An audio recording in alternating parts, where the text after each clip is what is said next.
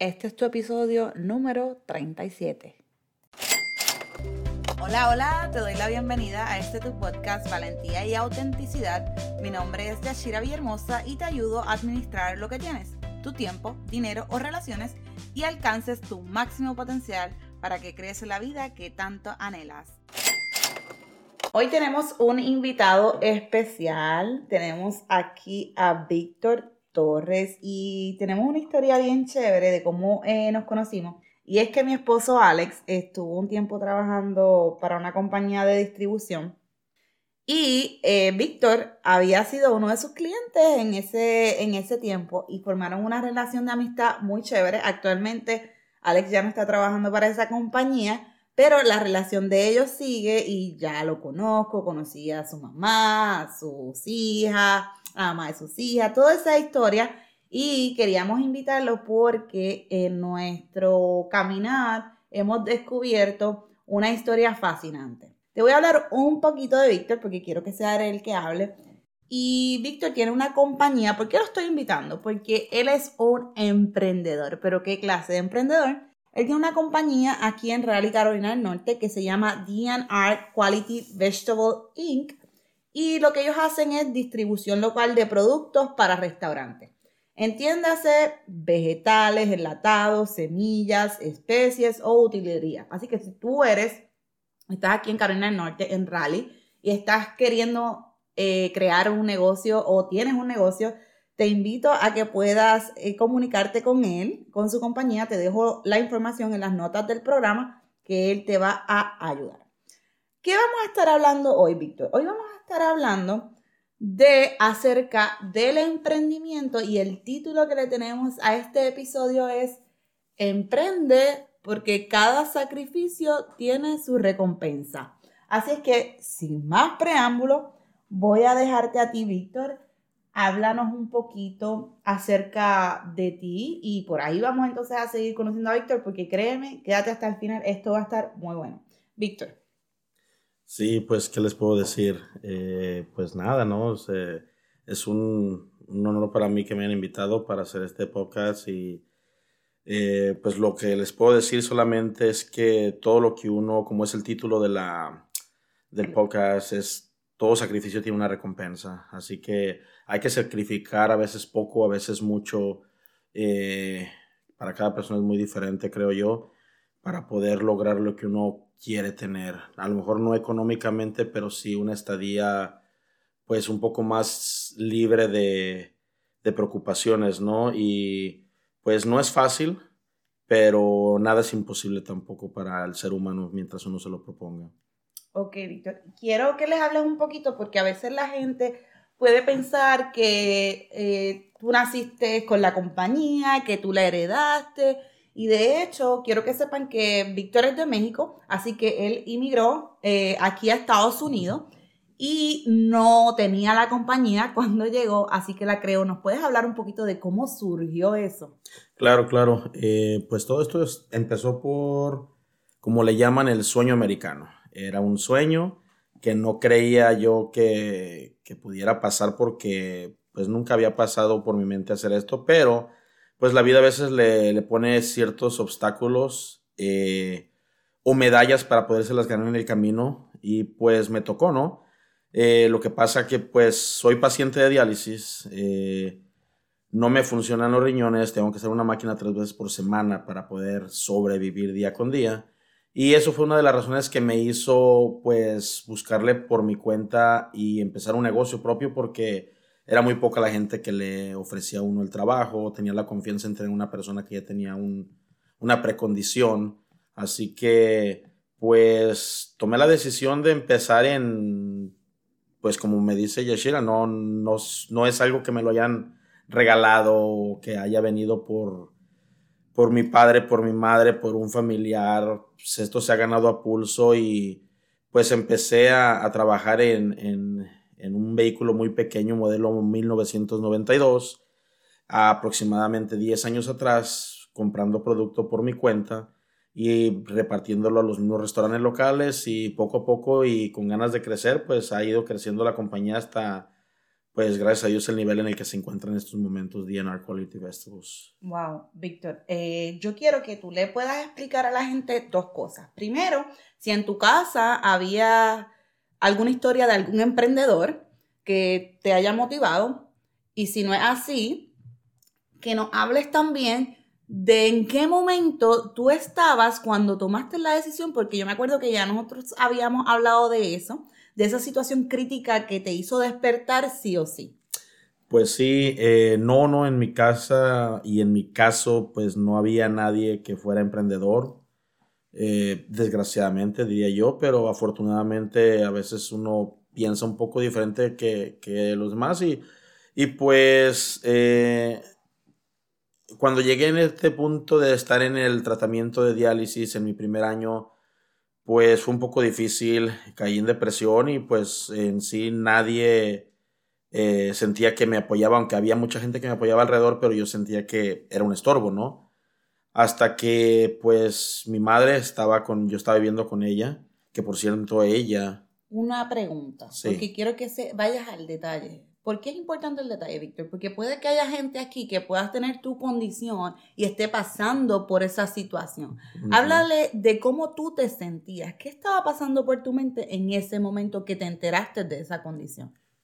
Bueno, eh, no creo ser el único. Si hay alguna persona que esté en este tipo de condición o con un tipo de condición eh, de este estilo, eh, pues la verdad, yo me sentía destrozado, estaba completamente en una depresión donde yo sentía que no servía para nada, no valía nada, era un estorbo para mi familia. Mi madre tuvo que, tuvo que emigrar de México junto con mi hermana para ayudarme con los gastos, con los donde tenía que vivir, porque en este país, claro, no, no se vive de gratis. ¿Qué edad tenías, Víctor, cuando te enteraste? Yo tenía 20 años cuando empecé con esto, cumpliendo los 20 años exactamente. Así que, eh, pues, fue algo muy duro porque lo único que recuerdo es que los doctores me dijeron, eh, tenemos una noticia para ti, permanecerás tres veces por semana por el resto de tu vida en una máquina de diálisis hasta que obtengas un trasplante de riñón. Uno a veces por la falta de información eh, no sabe exactamente a qué se refieren ellos, pero cuando ya empieza uno a entender el proceso, se le apaga el mundo por completo, siente uno que hasta ahí llegó lo que tenía que llegar de uno, pero para serles honestos, no voy a mentir, el primer año para mí fue terrible, fue depresión que yo no sabía que estaba en depresión, pero comía, dormía y miraba televisión, dormía, comía y miraba televisión, hasta el día que mi madre me dice, junto con mi hermana, Víctor, queremos hablar contigo, y yo, claro, y me dice, ¿sabes qué? Queremos que, hablé con tu hermana y queremos que en estos momentos agarres tus cosas y te vayas de esta casa. Wow. ¿Por qué razón? Le digo, ¿por qué? Y yo sentí en el momento como, claro, una víctima, no me quieren porque ya estoy en diálisis, no sirvo para nada. Pero no, me dice mi madre, y ahora que yo soy padre, gracias a Dios puedo entender con qué valor se armó mi madre para decirme estas palabras. Prefiero tener un hijo que se está muriendo no sé en dónde, a verlo cada día de mi vida, ver lo que se está muriendo enfrente de mí y no poder hacer nada con él. Qué valiente tu mamá. Así que no voy a mentir, duré dos, tres días eh, subestimándome, sintiendo que yo no valía nada, que por eso me estaban corriendo. Después de unos par de días dije, bueno, ¿qué he hecho durante un año? Soy un vil parásito Vivo a costillas de mi mamá y de mi hermana. Si no es por ellas, no hago nada. ¿Y por qué voy a seguir así? Así que empecé a salir, eh, a hacer trabajos de mecánica, trabajos de yarda, lo que fuera, hasta que, pues yo creo que Dios es muy grande, bueno, generoso y sabio y sabe lo que necesita uno y en el momento en que lo necesita uno. Amén. Y me llegó esto de, yo tenía un Honda Accord 1992, me llegó esto de comprar vegetales en la Farmers Market local de Raleigh y empezar a revenderle a los restaurantes de la misma gente que yo estaba, que lo conocía en el ámbito, porque pues yo trabajé para restaurantes. Eh, mis tíos me ayudaron para poder salir adelante también porque me compraban en sus propios negocios, empezamos con todo esto y fue un apoyo tan grande por parte de ellos para poder salir en este, este sueño que ahora, pues para muchos lo ven como que, oh, no te costó, oh, eh, no le batallaste, nada más son 10 años y ya mira, o es que tus familiares tienen, o es que...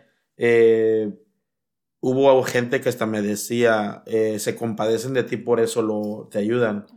Pero no, yo puse muchas pruebas para saber si era por compasión o era porque yo en realidad estaba haciendo un trabajo bien. Y creo que los años hablan por sí mismos y los mismos clientes que hasta ahorita puede tener uno pueden hablar por uno. Eh, hasta ahorita, gracias a Dios, el negocio es muy estable donde se le da empleo a más de 13 personas, no son muchas, pero bueno, 13 familias. Eh, y así que pues es una partecita de lo, que, de lo que yo creo que como todo emprendedor y como todo inmigrante, tenemos el derecho y podemos lograr lo que queremos, solamente hay que proponérselo. Y si yo en mi postura con una diálisis de tres veces por semana durante tantos años se ha hecho esto y se ha podido crecer, cualquier otra persona puede hacerlo, solamente es de que sacrifique algo para que tenga una recompensa como es el nombre del podcast. Una pregunta, Víctor. A veces en este tema somos ignorantes en el de la diálisis y no entendemos qué es diálisis. La palabra es muy sencilla, bastante simple, pero ¿qué implica una diálisis tres veces por semana? Diálisis. el caso tuyo, porque hay muchas diferentes. sí, bueno, la diálisis en sí es, es un procedimiento que se le hace a una persona que le han fallado los riñones. Eh, empiezan con un catéter, sea en el pecho del lado derecho o izquierdo, para poder eh, extraer la sangre al mismo tiempo que van haciendo una limpieza en una máquina con un filtro adecuado para que pueda hacer, el retroceso con la segunda línea hacia dentro del cuerpo. Lo que hacen solamente es filtrar la sangre, limpiarla, sacarle todo lo que son desde vitaminas, proteínas, minerales y también pues todo lo que son eh, eh, grasas eh, y pues partículas que se van contaminando, van contaminando la sangre por no poder uno tener funcionamiento en los riñones. Así que la diálisis es un proceso simplemente para la gente que no conoce este tema, filtra la sangre, se la devuelve al cuerpo durante de 4, de 6 o hasta 8 horas dura el tratamiento, tres veces por semana, y lo deja completamente decaído. Vamos, para los que saben lo que es una quimioterapia, es algo parecido. Para los que saben qué es trabajar 20 horas al día, es algo parecido. Eh, y querer todavía seguir haciendo una vida de lo más normal, porque nunca hay que sentirse ni menos ni más que otra persona solamente por tener una condición. ¿cómo, de dónde tú obtienes fuerza? O sea, ¿cómo, explícame, cómo después de una diálisis, porque sabemos, según lo que estás explicando, que quedas como casi muerto, que no es la palabra correcta, como muy débil, esa es la palabra que estoy buscando, quedas muy débil, ¿cómo tú llevas una compañía? Porque tú eres el dueño y yo sé que tú estás ahí día con día, ¿cómo le haces? Pues yo creo que al principio fue por, no, no es por, eh, no vamos a mentir, es la verdad, fue por hambre de crecer. Mm, mucha gente me decía, esto ya es un poco más, eh, eh, hay personas que lo saben, pero, y las personas que llegan a escuchar esto y que me conocen y se van a saber de qué, de qué, de qué personas se hablan, pero me llegaron a decir que era un indio, que me quitara los guaraches y me pusiera los zapatos y pusiera bien los pies en la tierra. Porque yo no sabía cómo manejar un negocio. Eh, muchas veces me, me, me, dicen también que no podía yo crecer como negociante porque no tenía el dinero para crecer. Eh, eran como medallas que yo me ponía y decía, ¿cómo no, me lo, cómo no lo voy a hacer? Si, y fue por se oye feo, a veces mucha gente va a decir, no, eso es malo utilizarlo, pero el mismo ego de persona me hizo sentir que si yo me, decían que no podía, yo podía. Mm. Y, quise demostrarlo con hechos, no con palabras. Me gusta. Y a mucha gente, pues, eh, hubo de qué de hablar, como vuelvo a repetir, y, y pensaron que fue algo fácil. Muchos me llaman suertudo, te tocó suerte, pero la suerte no nace, la suerte se busca. Y, cuando la tiene uno no hay que soltarla porque mucha gente piensa que se hace en un año, en dos años y la suerte crece y, y ya, te hiciste de un negocio. No, la suerte es estar todos los días, día con día, la mañana, tarde, noche, no comer bien, no dormir bien muchas veces, eh, pero la gente no lo entiende hasta que no de veras vive las situaciones donde lo ponen entre la espada y la pared. Te deprimes, sigues siendo un parásito o haces algo por ti y por tu futuro. Víctor, ahora que hablas de la suerte, eh, yo utilizo un, un lema y es que la suerte es de mediocres. Porque, ¿Por qué digo esto? Porque no es que a la gente, yo no puedo confiar en una suerte, en lo que vaya a pasar. Eso es como que dejarle tu vida a, la nada. Así que si tú se la dejas a la nada, pues eso... No sabe qué no, no sabe qué va a pasar. Así es que hay mucha gente que piensa porque no está viendo la historia y por eso es que yo quería que tú estuvieras aquí para que la gente pueda entender si un hombre que a sus 20 años recibió un diagnóstico porque le fallaban sus riñones y se ha levantado día con día, ya tú tienes más de 10 años, ¿verdad?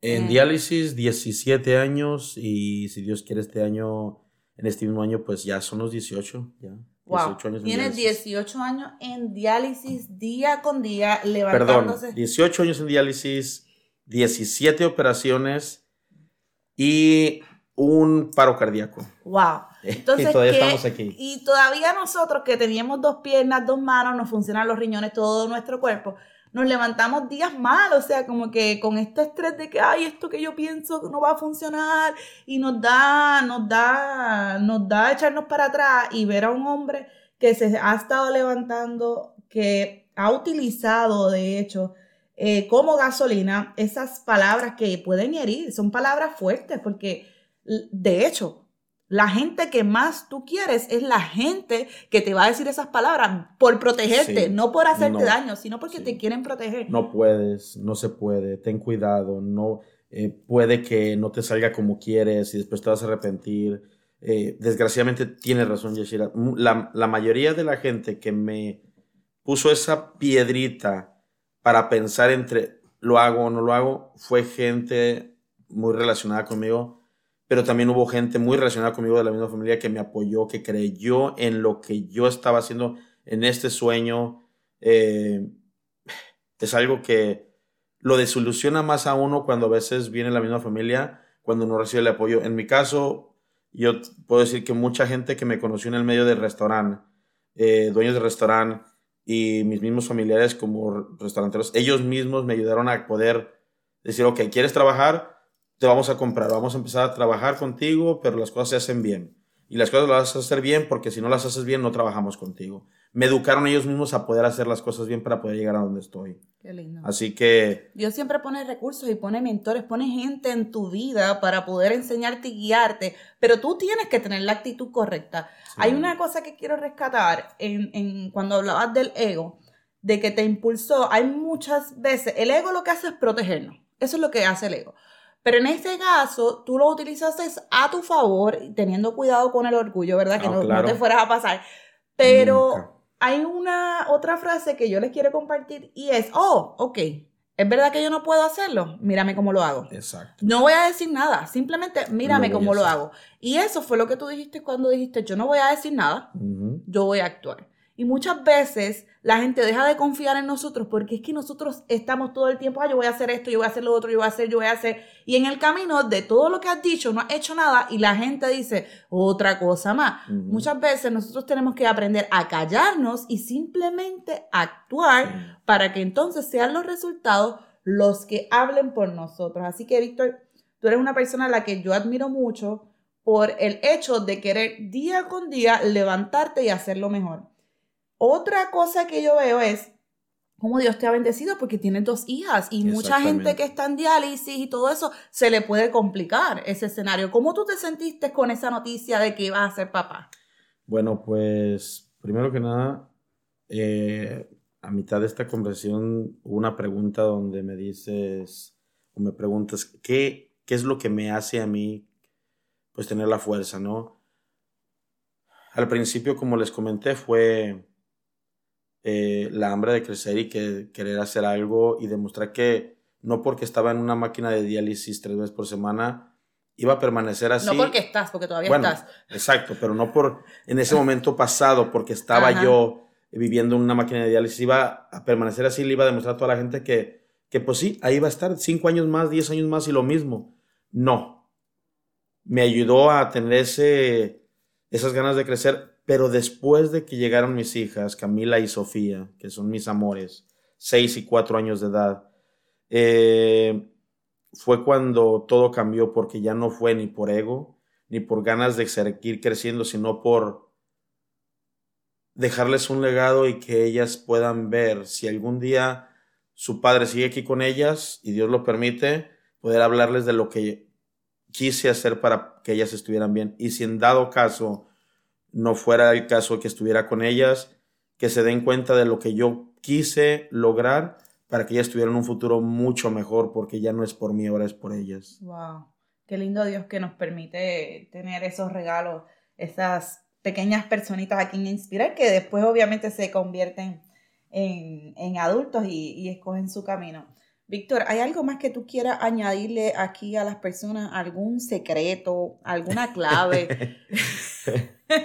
ok, esa pregunta me la hicieron hace como dos semanas una persona muy cercana en la compañía, que cuál fue mi secreto o que era mi, mi, mi escondidito, así me dice, ¿cuál es tu escondidito para poder haber salido adelante? Le digo, mira, si te digo, te vas a reír, me vas a tirar a loco. Y mucha gente va a decir, no, pero está mal, porque si está en diálisis eh, y todavía hace esto, entonces no se quiere. Pero bueno, estamos hablando con la verdad y justamente lo que le respondí a este muchacho, se lo respondo a ustedes. Aquí para que escuchen, mi secreto es, o mi secreto fue desde un principio. Dormir poco, no comer a tiempo, muchas veces soñar con lo que yo estaba haciendo o lo que iba a realizar a otro día. Y dos cosas muy principales que me lleno de orgullo y cualquier gente que me entienda por ese punto lo va a entender nunca quedar mal con la gente que le abre las puertas a uno. En este caso que estamos hablando de los negocios, siempre pagar las deudas a tiempo y nunca dejar de pagarle a la gente que le hace crecer el negocio, que son los empleados del negocio. Así que para mí que son secretos que todo el mundo debe de saberlos, no, es, no hay secreto para eso, solamente el que sigue las normas y tiene ética lo puede hacer, así de sencillo, no es un secreto, pero para, mucha gente que piensa que es un secreto, no comer a sus días, a sus horas, a sus tiempos, no dormir las horas que tiene que dormir y hasta ahorita después de 10 años en el negocio, no dormir las 8 horas que pide el cuerpo más que 4, 3, 2, 5 veces. Eso es perseverancia y eso es lo que lo lleva a uno a triunfar, triunfar porque no, ninguna compañía crece en un año para que le dé tiempo para retirarse uno y hacer lo que uno quiere. Tiene que estar uno al pie del cañón hasta que yo creo que una persona me preguntó hace como un año, oiga, ¿y usted qué piensa hacer? ¿En cuánto tiempo se retira del negocio? Yo me voy a retirar del negocio haciendo una venta por teléfono o visitando un cliente. Está de locos, pero bueno. Eh, Víctor, yo escucho que tú estás bien comprometido y de hecho, qué bueno que me pudiste contestar eso, porque nosotros como coaches nos gusta siempre vender la parte del balance y es importante que nosotros podamos tener un balance, no nos equivoquemos, esa parte es fundamental, pero no son muchas las personas que han alcanzado lo que han alcanzado en el balance perfecto. O sea, hay que sacrificarse, señor. El balance va a llegar, el balance tú lo vas a construir. Va a llegar el momento en que tú vas a decir, no, no, no, no, no, esto va a ser así y va a ser así ahora. Pero mientras tú vas construyendo en el camino lo que tú quieres, Víctor, es válido. Y es lo que es. No podemos mentirle a la gente, porque a veces queremos mentirle a la gente y decirle, ah, qué chévere, me escuchan a lo mejor aquí hablando detrás del micrófono, a Víctor también. Ah, qué chévere se escucha, se escucha nice, pero nadie sabe las horas sin dormir, las horas de research, las horas de ir a buscar a los clientes, nadie sabe nada de eso. Lo único que ven, en el caso de Víctor, por ejemplo, ah, es una compañía exitosa, está estable, él le puede pagar a sus empleados, a sus clientes y todo ese tipo de cosas. Pero no están viendo el sacrificio que hay día con día, que es parte del tema del podcast. ¿Qué otra cosa rescató de lo que dijiste? Dijiste la relación. Estás hablando de la relación y eso es demasiado fundamental en este asunto porque eso es ser un hombre de palabra, Víctor. Eso es ser honesto. Eso es ser lo que tú dices. Y muchas veces hay personalidades, porque tengo varios episodios de, del dinero, que hablan de la psicología del dinero, hay personalidades que piensan que el que tú tengas dinero es porque tú hiciste trampa, porque tú eh, le robaste a alguien. Y no, eso no necesariamente es así. No los acabas de decir, ¿cierto? Cierto. Eh, para muestra, algo que me pasó, lo voy a compartir porque se me hace muy importante. Lo platico cuando alguien me hace una pregunta sobre cómo te abriste las puertas sin que nadie te conociera sin tener nada. Tanto fue que era tan honesto y sigo siendo tan honesto con los vendedores y con la gente y lo podrán comprobar si gustan, eh, que nunca hay nada que deber, que llegó una vez un americano a vender un producto y me dice, lo ve, me dice, Víctor Torres, sí, y el señor traía un, un tanque de oxígeno y digo, bueno, se me hace raro quién será este hombre se presenta y me dice, soy el presidente de la compañía tal. Y yo, oh, mucho gusto, nos pasamos a platicar. me dice, tú estás comprando ahorita este y este producto, pero ¿por qué no compras queso? Y yo, no, es mucho dinero. Pero tú me compras ahorita este y este producto, ¿por qué no compras queso? Es un producto que se vende. Sí, pero es mucho dinero. En ese momento, él me dice, ok, agarra el teléfono, marca la compañía y dice, quiero que le manden un trailer entero de queso a Víctor, a DNR. Yo haciéndole señas, no, no, no, no. y ya para la llamada y me, le digo, no, ¿por qué hiciste eso? Y me dice, simple, me lo vas a pagar cuando lo vendas. Si tú vendes dos de mis productos, vas a vender lo demás. Le digo, pero yo tengo una línea de crédito. No me interesa. De hoy en adelante no tienes el crédito abierto. ¿Sabes por qué? Porque nunca has dejado de pagar tus cuentas a tiempo. qué, es, ¿Qué es el secreto de esto? Las puertas se abren solo, solas cuando uno es honesto. No hay ser, es, el mejor advertisement que pueda tener uno porque la gente lo recomienda, así de simple. O él paga, él no paga. Y esto, vulgarmente en estos negocios se le llama, esto es una mafia. La mafia se conoce que hace uno, que hace el otro y se va conociendo poco a poco.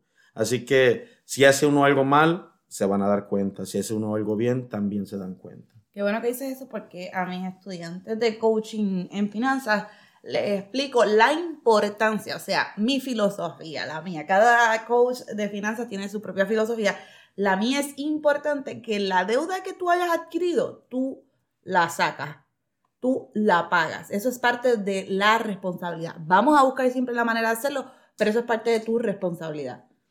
¿Qué otra cosa te quería, te quería decir, Víctor? Te quería decir que cuando yo escucho una historia como esa, y me imagino que los oyentes también, como que se levantan, dicen, wow, este hombre que está aquí de verdad ha hecho que las cosas sucedan.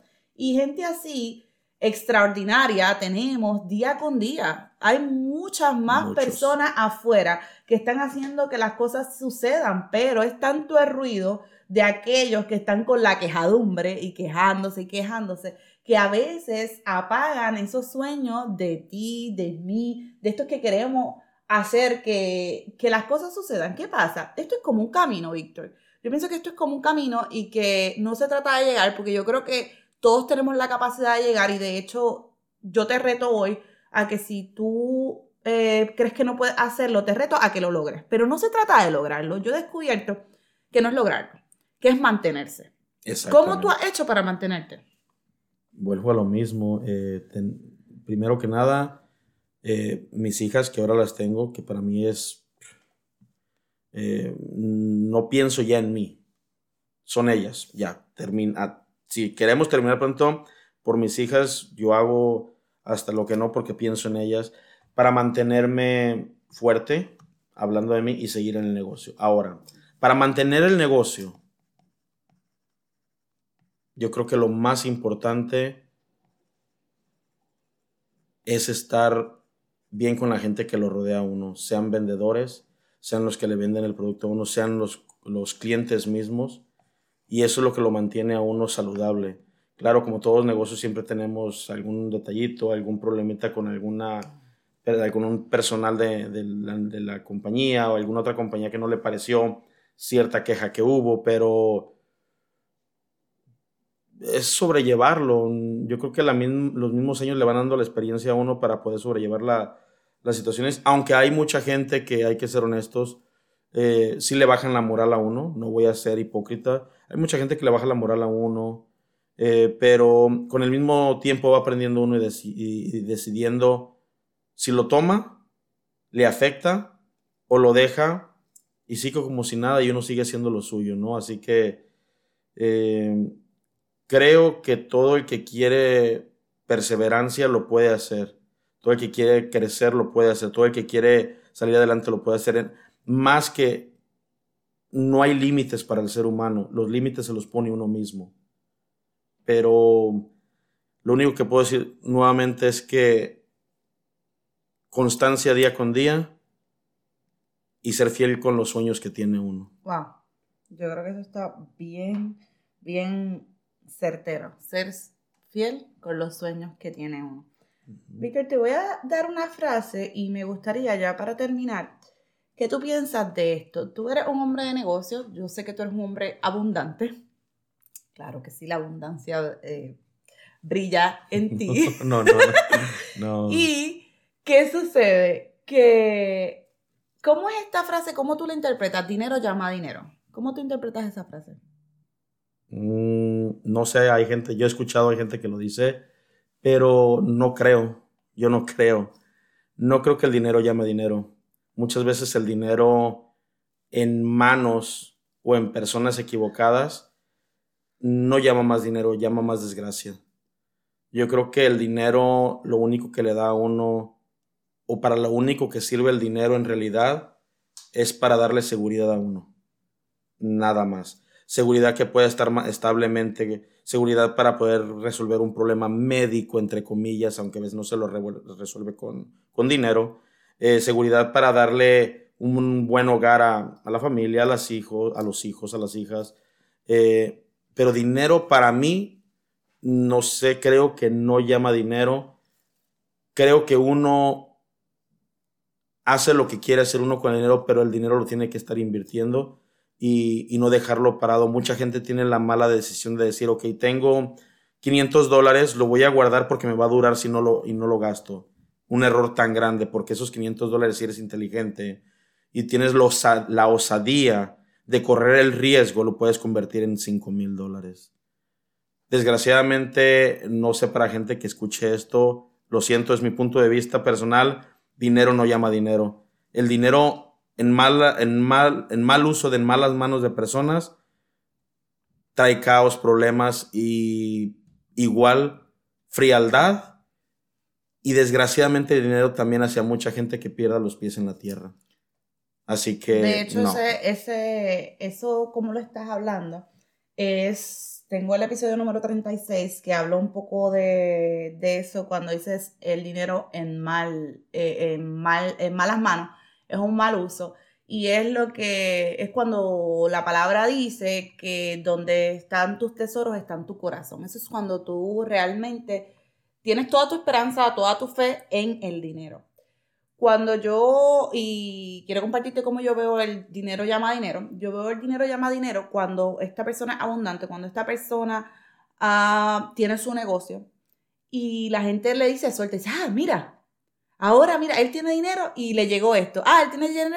No es que le llegó, es que ya le, le va a sobrar, porque ya él se ha sacrificado, o sea, ya él ha hecho una parte larga y es como que ya tú lo ves, o sea, ya tú, ya tú hiciste la rueda. ¿Qué tú haces? Tú sigues duplicándolo. De esa manera yo lo veo y la manera en que tú lo estás diciendo es muy cierta porque tiene que ver con dónde está tu corazón. Exacto. Que es muy, muy, muy, Exacto. muy real. Y de hecho también la palabra habla qué hiciste con lo que, cu- cuando te dan algo, o sea, te dieron 500 dólares. La palabra habla de los talentos. Que, que talentos la gente lo interpreta como eh, dones, pero eh, en ese momento se llamaba, el dinero se llamaba talentos.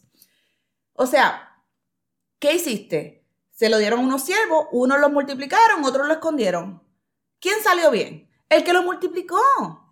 Y muchas veces depende de nuestro pensamiento, es que cuál va a ser nuestra relación con el dinero. Así que, Víctor, gracias, gracias por tu conocimiento, por tu experiencia, por atreverte a compartir tu testimonio de vida. De verdad que es sumamente impresionante. Si hay algo final que quieras decir, este es el momento que lo puedes decir. No, pues nada, muchísimas gracias nuevamente. Como cuando empezó, para mí es un honor que me hayan permitido e invitado también a hacer este podcast con ustedes.